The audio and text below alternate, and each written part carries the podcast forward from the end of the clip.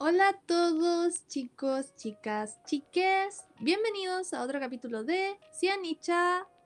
Astral. Uh, como en todas las ediciones anteriores, con todo nuestro cariño y amor, somos Tania y Cata. Yes. Y hoy hablaremos del último elemento que nos toca tratar en esta línea, en esta descripción general. Y ese elemento es tierra, los signos de tierra y su energía en general y los, cada uno de los signos que lo componen. A grandes rasgos los signos de tierra podríamos explicarlos como los más concretos.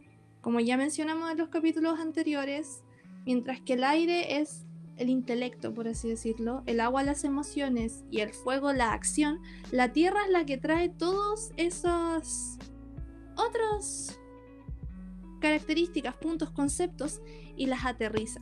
Es, el elemento que nos recuerda que a pesar de la abstracción que tiene cada uno de estos elementos restantes, nosotros vivimos en un mundo material y es la que toma, recoge y aplica para seguir modificando, construyendo o deconstruyendo en este mundo material en que nos movemos.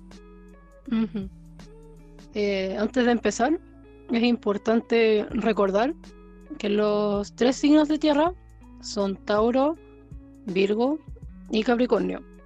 Y que particularmente eh, estos tres signos tienen están muy vinculados, quiero decir, con el tema de lo que decía Tania, de concretar la realidad.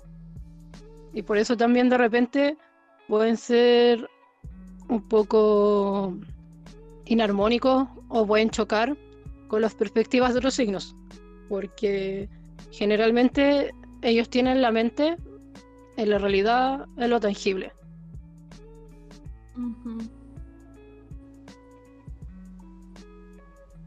El primer signo del que hablaremos hoy es Tauro. Su modalidad es fija, es de polaridad negativa y su regente más conocido es Venus. Entre las palabras clave que podríamos usar para describir a grandes rasgos a Tauro está la autoestima, el placer, el dinero, la riqueza, la tosudez, la capacidad de ser arrebatado, precavido, la satisfacción, el confort no verbal y la capacidad y sentimiento de concretar. Aquí hay diferentes puntos en los que hay que poner así como una nota a pie de página. Por ejemplo, cuando, mencionamos el placer, lo referimos a las sensaciones y a la satisfacción mediante las sensaciones. Por ejemplo, las personas Tauro que yo conozco suelen ser muy de esa onda de decir, I'm gonna treat myself. Voy a hacerme un regalo porque lo merezco. Lo merecen, totalmente. Pero ese regalo normalmente va asociado a algo muy sensorial, algo muy físico. No es así como algo que, refiera directamente a sus emociones, sino que algo que les genera materialmente una sensación positiva o agradable. Comerse un chocolate, darse un baño, escuchar alguna canción que les agrade, encremarse, todas esas cosas, porque se asocian mucho al regente y al poder de la regencia que tiene Venus en Tauro. También por ahí se aplica a lo que referimos como confort no verbal. Yo esto lo, explico un poco como Escorpio, como opuesto complementario de Tauro. Nosotros los Escorpio tenemos el punto de que muchas veces hay cosas que no sabemos decir, pero las expresamos sin decirlas que ahí apunta lo no verbal. Y Tauro comparte esa capacidad, de que muchas veces hay cosas que quizás el lenguaje o la forma en que se sienten no se pueden expresar en lo acotado que es una palabra, un concepto, y aún así logran dar el mensaje por otra vía. Tengo amigos tauros que son muy buenos para hacerte sentir acogido de esa manera, para mostrarte su apoyo y su aprecio con ello. Y bueno, puede ser también por el hecho de que somos opuestos complementarios, que para mí también es tan cómodo ese lenguaje. También podemos hablar de la tosudez y el arrebatamiento, por así decirlo, que podría tener Tauro, que choca un poco también con llamarlo precavido. la gente Tauro es terca. Es una característica igual que comparten todos los signos fijos, pero suele ser más notable de repente en la gente Tauro porque son un poco inamovibles. Onda, si tienes un intercambio, un debate con una persona Tauro, cuesta mucho cambiarlos de su posición. También cuesta mucho moverlos, por así decirlo, trayectoria de una situación a otra, o de una decisión a otra, o de un paso en un camino de una decisión, porque son muy cautos. Es una cuestión de que al ser un signo de tierra, un signo más apegado a lo material, necesitan certezas o sienten que necesitan certezas para poder dar un siguiente paso. Y esa necesidad de certezas solo se rompe cuando hay una emoción de por medio, que ahí es cuando ya pasan a ser arrebatados. Yo me atrevería a decir que Tauro es más asertivo, por ejemplo, que Virgo y Capricornio, porque la emoción que los podría mover a tomar acción al respecto puede puede tomar más fuerza dentro de ellos, o no más fuerza, sino que los mueve mucho más en ese sentido. Por así, por explicarlo de alguna manera, si tuviera que clasificar con los otros elementos a los signos de tierra, Tauro sería el más de fuego para mí. Igual lo comparto, como leo, jeje. Pero sí, los Tauros efectivamente, cuando se mueven, es porque sienten las cosas, porque ya llegaste a la parte emocional que se, que se moviliza hacia algo material. En ese sentido, es importante entender que Tauro se asocia a la autoestima porque se asocia a la valoración personal. Es decir, que Tauro hace las cosas porque siente que las vale, que se las merece y que las quiere. Por eso es tan tangible tanto su forma de quererse a sí mismo como de demostrarle a los demás. Y de hecho la afectividad de un Tauro es muy concreta. Aunque sea un signo de tierra, Tauro es el que más te dice que eres un tecito, una mantita, y se puede notar en muchos aspectos. Los Tauros pueden hasta darte una planta, porque ese nivel como de, de capaz, capacidad de sentir y de compartir algo tangible tienen. Por eso de repente a los tauros les cuesta compartir ciertas ideas, porque no es como por así decirlo compatible en un comienzo hablar, que sería distinto para un Géminis. Pero cuando un Tauro te, da cosas es porque te quiere demostrar que te entiende. Y, y, si de repente hace como ciertas movidas de querer entenderte, y de, no sé si cambiar su opinión en sí, pero como demostrar que está entendiendo tu opinión, aunque tenga su postura, es un gesto de afecto muy, muy, muy grande. Muy, mucho, mucho, mucho, mucho, mucho. Porque yo conozco gente Tauro y sí, he visto cómo demuestran su cariño de esa forma. Así que son testarudos, pero si encuentran sentido y les importa a la gente, pueden incluso mantener su punto de vista, pero asumir que si alguna vez se equivocaron o hicieron algo que como, ups, perdón, pero porque te valoro y porque te quiero, ¿cachai? Y también está asociado con el dinero y la riqueza, porque socialmente, nuevamente, se nos ha enseñado que parte de demostrar nuestro valor es cómo administramos lo que es económico y las riquezas, entre comillas, que tenemos. Pero Tauro también tiene esa capacidad de salirse de lo concreto y irse hacia su autoestima y su valor. Y finalmente, los Tauros en ese sentido son un poco como los Leo. Es como que está mi valor y quiéreme por lo que yo valgo. De hecho, si tú tienes el cariño de un Tauro, se va a notar porque te valora. Podí, no sé, po, ser un Leo como yo, que de repente se pega los medios dramas, y el Tauro te dice, oh, niña, ¿por qué? Pero igual te quiere. O podéis ser muy parlachín como Géminis, y Tauro te va a aguantar, aunque olí puras tonterías de repente. O seas cáncer y te des muchas vueltas en lo mismo. Es un poco como el tío Airo de Avatar. Sí, Es como que va a tener la paciencia para escucharte.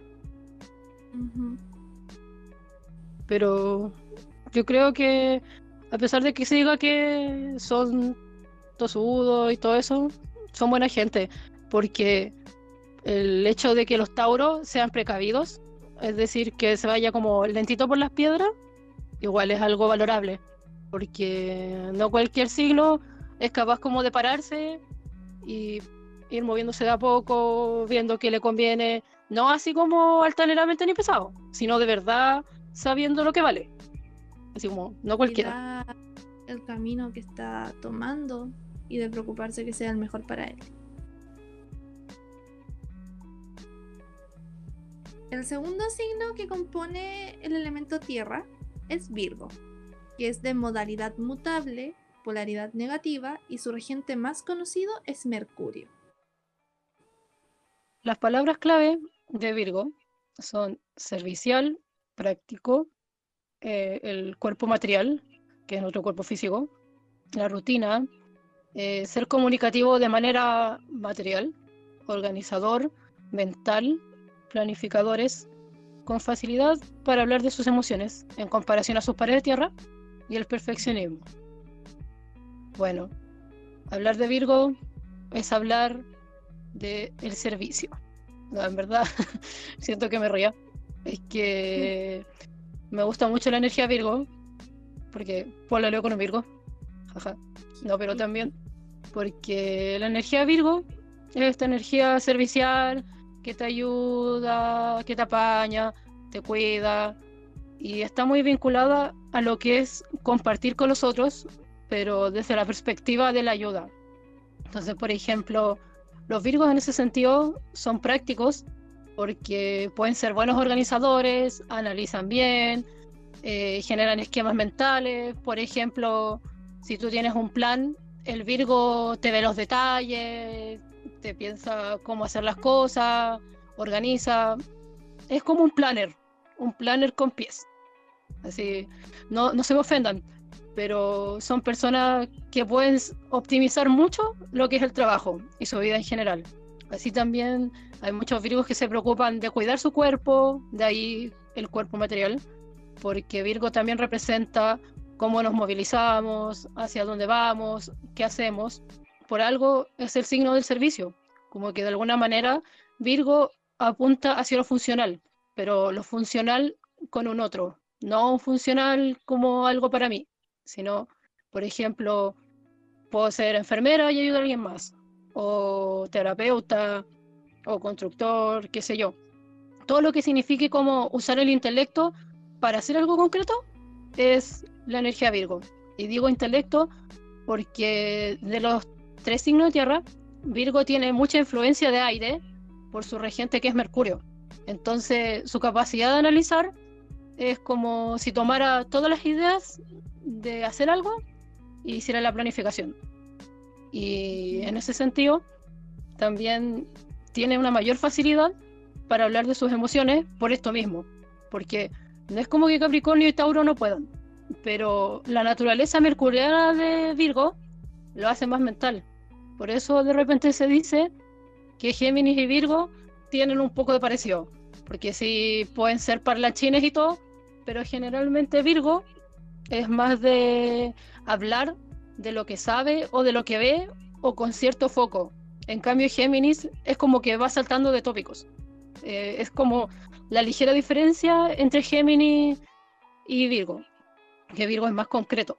Ahora, el tema con los Virgos, que al ser tan detallistas, al ser tan analíticos, al buscar cómo solucionar las cosas o cómo hacerlas, eh, son perfeccionistas.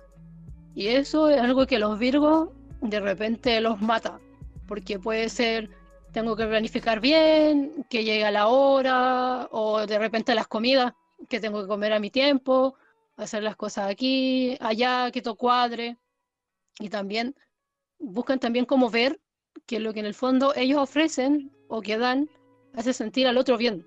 Y ahí están como los estándares del perfeccionismo que de repente se pueden comer al Virgo. Y ahí el Virgo tiene que aprender que su calidad de, desempeño, de trabajo, de persona incluso, desde su trabajo estas relaciones, está más en la humanidad que tiene, no tanto en los errores que evita cometer.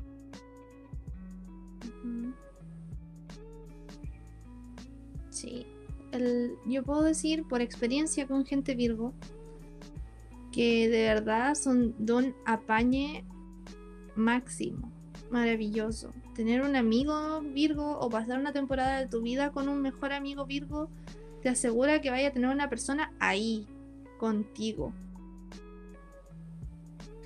Em, que tal como la Cata mencionó, se manifiesta mucho en el, en el compañerismo. En el. A ver, ¿cómo lo digo? En lenguaje de gamer no hay mejor support que un Virgo. La dura, de verdad. No hay mejor support que un Virgo. Porque no solamente te va a apañar en su presencia ahí, sino que también te va a apañar en las áreas que vea que estás así como flaqueando. Y va a dar lo mejor de sí. Su éxito a lo mejor no va a ser el éxito de lograr terminar la tarea, como si podría ser el éxito de otros, pero el éxito de saber que estuvo contigo y que hizo bien su, parte del trabajo, ¿cachai? Entonces eso lo hace un gran aporte al compañerismo. Onda, mi mejor amiga de la media fue una Virgo y de verdad siento que fue un gran partner de mi vida. Si lo escuchas tú un día, besitos. Em, pero, como mencionaba la Cata, la crítica que ponen sobre sí mismos es muy pesada. Muy, muy, muy pesada. Les cuesta ver que lo que hacen es suficiente y que ellos mismos por quienes son son suficientes que te dan lo mejor que tienen y que de verdad eso es lo mejor que tienen y que uno lo aprecia por eso, porque es esa persona y porque esa persona de verdad te hace sentir bien, especial, apañado, satisfecho. Pero para ellos siempre está ese rollo de que falta un poquito más, de que podría ser un poquito mejor, de que podría ser un poquito más perfectible, mejor trabajado, mejor organizado, whatsoever. Y a lo mejor es la misma retomando el hecho de que son regentes mercurianos, digo, regidos por Mercurio, Mercurio habla mucho del movimiento de ideas. Y a lo mejor este mismo peso de las ideas que están siempre en movimiento y el cómo aplicarlas en la materialidad podría ser el por qué Virgo siempre está aproblemado con ellas. ¿Cachai? Que ponte algo que en volano pasa tanto con la gente Tauro, porque Tauro es como. Está hecho, estará, hizo lo mejor. En cambio, muchas veces pasa con la gente Virgo que mira lo que hizo y ya está hecho y onda, ya, ya hizo lo mejor de sí. Pero lo mira y lo piensa y lo analiza y en ese pensarlo y analizarlo y verle la, la quinta pata del gato ya es como al hoyo. Virgos son bacanes. Ustedes dan lo mejor de ustedes. No, en ese sentido, un consejo para la gente Virgo, como relájense, porque ustedes tienen la particularidad, por ser el signo de la rutina y del cuerpo, que ustedes sienten algo y lo somatizan al tiro, así como de una, está. Así que si tienen la posibilidad, mediten, corran, pero cuando estén muy en el estado mental, les digo yo, cambien como despacio, tomen algo de una temperatura distinta, canten, muévanse, pero consejo, porque la gente Virgo suele quedarse pegada en su cabeza y eso no tiene nada de malo, pero también hay que relajar y intentar no tener miedo a fallar y por último ya si sientes que fallaste, habla con alguien de confianza, manifiéstalo, pero no te quedes con la idea, de verdad. Un consejo de la tía Cata. Sí, tal como esa persona Virgo suele estar para los demás, los demás también están con ella. Sí. O con él, o con ella. Sí. Por algo se construyen los vínculos. El último signo del que hablaremos hoy es Capricornio. Tiene modalidad cardinal, tiene polaridad negativa y su regente más conocido es Saturno. Las palabras clave para describir a Capricornio son la responsabilidad, el liderazgo, el legado, la tradición, las estructuras, el pragmatismo, la visión a largo plazo, y el cariño demostrado en sentir la aprobación de alguien importante o valorado. Aquí hay varios puntos a los cuales apuntar para ampliar esta visión. Por ejemplo, hay varias palabras que se pueden englobar, se pueden unir, como liderazgo, legado y tradición, que apuntan a que la energía Capricornio tiene, tiene la capacidad de ser un líder y se aferra mucho a, lo que ve a su alrededor y a, lo que ve que construyeron previamente para solidificar su calidad o sus perspectivas, sus puntos. Se ve mucho eso también referido a la regencia que le da Saturno, que es el planeta de las estructuras, que vamos a hablar más adelante de, eso más a profundidad. El legado para Capricornio se puede aplicar tanto en el legado de su micromundo, su familia, las tradiciones que ésta tiene, las estructuras como el colegio, como la educación, o como el macromundo, como lo que ve la sociedad y las reglas de la sociedad. No estamos diciendo que la gente Capricornio sea muy tradicionalista o conservadora, pero sí tienen puntos, hilos o directrices a los que se aferran con fuerza, que dependen de cada Capricornio y lo que piensa cada uno de ellos. También está la responsabilidad y el pragmatismo, que si lo ponemos de una forma aterrizada, son probablemente los Capricornios, para mí, en mi perspectiva y en mi em, experiencia, son, son, son aplicados a lo que es la generación, la labor, la acción, de una manera muy particular. Porque todos los signos que hemos mencionado hoy son muy, muy, conectan muy bien con lo que es hacer, pero para Capricornio tiene mucho más que ver con lo que hace hoy para avanzar mañana y con la fuerza que esa acción tiene en lo que construye, en lo que genera, en lo que va a quedar como su huella personal.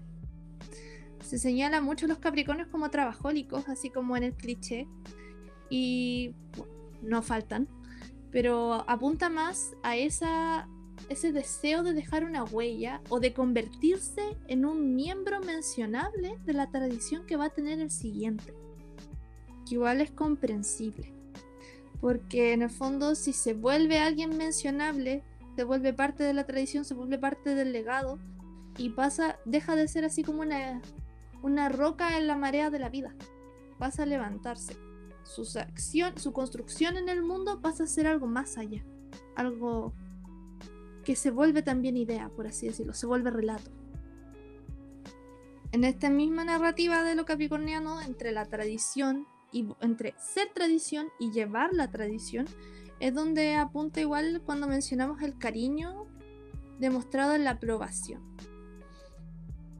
Yo conozco capricornios de sol, de ascendente y de luna y he visto este punto muy en común en ellos, en que tienen ciertas estructuras o ciertos elementos que son inorgánicos, por así decirlo, y externos a su, a su mundo interior algunas veces, con los que se aferran mucho. Personas que ven mucho la aprobación de sí mismo en verse aprobados por un profesor o en sentir que las familias que, o, digo, los amigos se comportan y lo aceptan en aspectos que deberían afectar, en aspectos que, que podrían ser más como aceptados en su familia o actúan como su familia o que de verdad buscan la aprobación de su familia. Y en realidad también eso se arraiga en toda esta idea del relato de la tradición y de que en el fondo son como la base de cómo ellos sienten muchas veces que es como se vive dentro del cubo que es la realidad del mundo. Ay, me cuesta un poco explicarlo de alguna manera igual. Bueno, yo pienso que está todo este tema del legado y la tradición, pero en verdad hay un tema yo que creo que los Capricornios tienen, que es la responsabilidad y el tipo de responsabilidad que se les enseña. Yo creo que por eso se dice que de repente los Capricornios son mucho como de el éxito, la responsabilidad, ser cuadrado, muy como de llevar las riendas de la vida. Porque nuestra sociedad impone esa forma de mostrar responsabilidad. Entonces, por eso, por ejemplo, lunas en Capricornio les cuesta como hablar de sus emociones, porque de repente el entorno donde se les crió o la sociedad les dice que las emociones restringen esa capacidad de ser responsable o los hace menos eficientes. Entonces, también la energía Capricornio está muy relacionada con cómo me hago responsable de las cosas. Y de repente, por seguir esa tradición, se da a veces en que hay Capricornios que buscan como sentir la aprobación, ya sea, no sé, de la abuela, de la mamá, del papá, del tío, o de repente cumplir ciertas expectativas que los formaron a ellos, así como, no sé, si cuando chicos te decían, en esta familia todos somos médicos, la energía Capricornio va a tener de llevar a un deber ser que sea somos doctores y yo también debería hacerlo. Entonces, en ese sentido, si se le puede dar un consejo a la gente Capricornio, traten de encontrar su propia noción, noción, perdón, de lo que es el éxito, de lo que es sentirse satisfecho y de, de qué cosa quieres hacer. Si finalmente el rol que tú tienes afuera en el mundo, puedes elegirlo tú y llevarlo a tu manera. Por eso yo siento que hay muchos Capricornios que tienen el conflicto entre mi familia hace esto y yo quiero hacer esto, pero no quiero perder a mi familia, porque finalmente la familia te ha ayudado a hacer lo que eres hoy, pero es una dicotomía que igual ellos tienen que resolver. Piensa que también el opuesto complementario de Capricornio es cáncer. Y también ellos un poco dibujan quiénes son o las responsabilidades que les gustaría tener en base a lo que es su lado cáncer, que sería su familia o ese entorno que lo orientó y que lo alimentó emocionalmente. Por eso también la gente Capricornio no habla tan fácil de sus sentimientos. Tiene que sentir que está en un lugar donde puede darse el lujo de bajar un poco las revoluciones y un poco como autosacarse de un pedestal de exigencias que le pusieron o que él mismo se puso para vivir en ciertos entornos. Bueno, y con estas palabras cerramos un nuevo capítulo. Si les gustó, denos likes en cualquiera de nuestros espacios. Si tienen algún comentario o observación respecto de lo que hemos hablado en este o capítulos pasados, coméntenos y esperamos encontrarnos en otra ocasión, en un nuevo episodio con más información sobre signos, planetas y aspectos. Somos Tania y Kata. Y este ha sido un nuevo episodio de Cianicha Astral. Yes. Uh. Cuídense, nos vemos pronto. Besitos.